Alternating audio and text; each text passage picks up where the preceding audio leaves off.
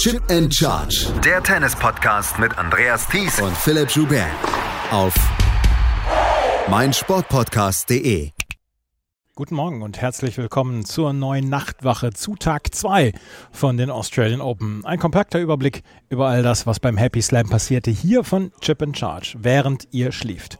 Heute ist Großkampftag in Melbourne, 64 Einzel stehen auf dem Programm. Eigentlich eine ganz normale erste Runde bei einem Grand Slam, aber da die erste Runde in diesem Jahr drei Tage dauert, hat das schon einen anderen Geschmack als gestern, als wir nur die Hälfte der Matches sahen. Trotzdem war es ja gestern auch hochklassig und hochklassig war es heute auch. Bevor wir allerdings auf die Matches von heute zu sprechen kommen, erstmal ein kleiner Blick zurück. Wir hatten gestern schon im Podcast über das Match von Ella Seidel gegen Arina Sabalenka gesprochen. Ich hatte gesagt, dass es heute noch ein paar Stimmen dazu gibt. Ich habe Seidel in der Pressekonferenz drei Fragen gestellt. Das kleine Gespräch, das hört ihr hier.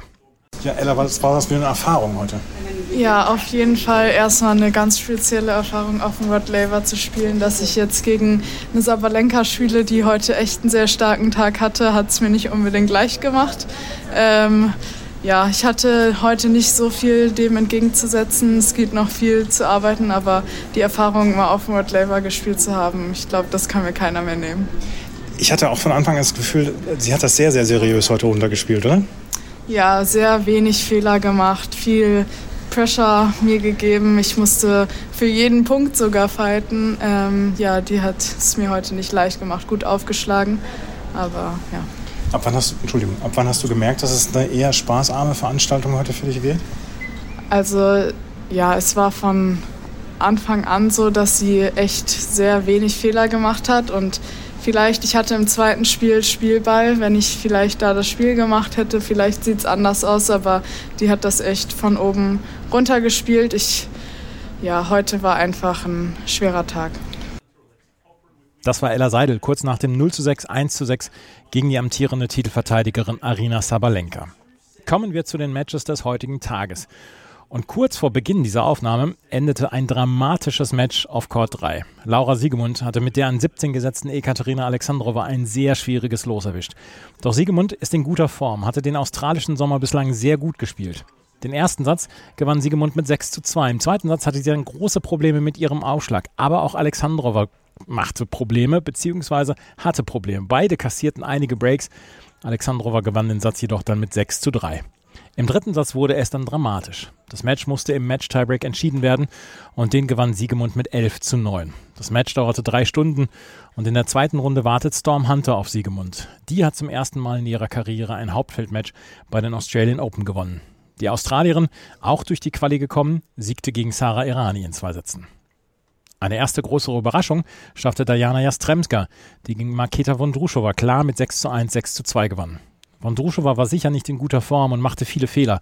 Aber mit welchem Nachdruck Jastremska, die sich hier in der Quali durch ihre drei Runden gequält hatte, ihre Winner platzierte, das war schlicht beeindruckend. Anhänger von kuriosen Statistiken werden diese mögen. Jastremska ist die erste Spielerin in der Open Era, die als Qualifikantin in einem Grand Slam Match drei oder weniger Spiele in einem Match gegen eine Top Ten Spielerin abgibt. Und das merken wir uns jetzt bitte, das wird bei den French Open abgefragt. Elina Svitolina gewann ganz klar gegen Taylor Preston mit 6 zu 2, 6 zu 2.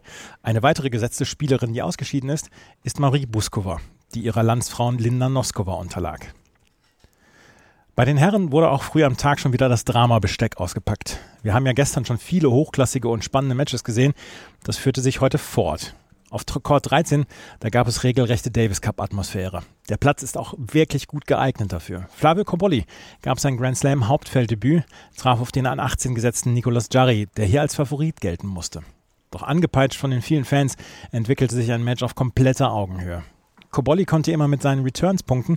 Jarry spielte zwischendurch etwas kopflos. Und doch schlug der Chilene bei 5 zu 4 im fünften Satz aufs Match auf, kassierte dann aber das Break. Als er bei 5 zu 6 gegen den Matchverlust aufschlug, fiel ihm ein Ball aus der Hosentasche. Es folgte ein Punktabzug, weil ihm das zu diesem Zeitpunkt schon zum zweiten Mal passiert war. Danach machte er keinen Punkt mehr. Kobolli gewann mit 7 zu 5. Einen Schrecken musste Daniel Medvedev wegstecken. Gegen Terence Antmane hatte er den ersten Satz mit 5 zu 7 verloren. Er hatte schon auf den ersten Satz aufgeschlagen, besiegte sich dann aber ein bisschen selbst. Ab dem zweiten Satz stellten sich bei Antmane körperliche Probleme ein.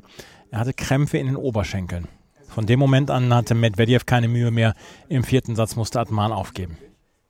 Alexei Popperin gewann im Duell der Australier gegen Mark Polmans klar in drei Sätzen. Auch Ben Shelton war siegreich, er gewann in drei Sätzen gegen Roberto Bautista Agut. Sebastian Korda machte sich das Leben selbst schwer. Gegen Vitko Priva hatte er nach 2 zu 0 Satzführung das Spiel komplett im Griff, doch ab dem dritten Satz ging fast gar nichts mehr. Bis zum 0 zu 2 im fünften Satz war Kopriva auf einmal der bessere Spieler, doch Korda bekam das Spiel noch einmal gedreht und gewann die letzten sechs Spiele und 6 zu 2 im fünften Satz. Das war es mit dem ersten Überblick über Tag 2 der Australian Open. In wenigen Stunden werden Philipp und ich dann auch den Rest der Matches zusammenfassen in unserem ganz normalen Rückschau-Podcast und dann werden wir sicher auch noch ein paar Stimmen der deutschen Spieler dabei haben. Bis dahin sage ich erstmal auf Wiederhören. Chip and Charge. Der Tennis-Podcast mit Andreas Thies und Philipp Joubert. Auf meinsportpodcast.de. Schatz, ich bin neu verliebt. Was?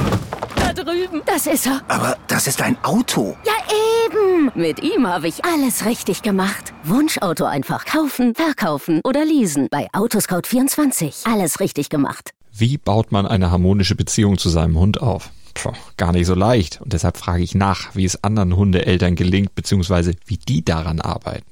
Bei Iswas Dog reden wir dann drüber. Alle 14 Tage neu mit mir, Malte Asmus und unserer Expertin für eine harmonische Mensch-Hund-Beziehung, Melanie Lippisch. Iswas Dog mit Malte Asmus. Überall, wo es Podcasts gibt.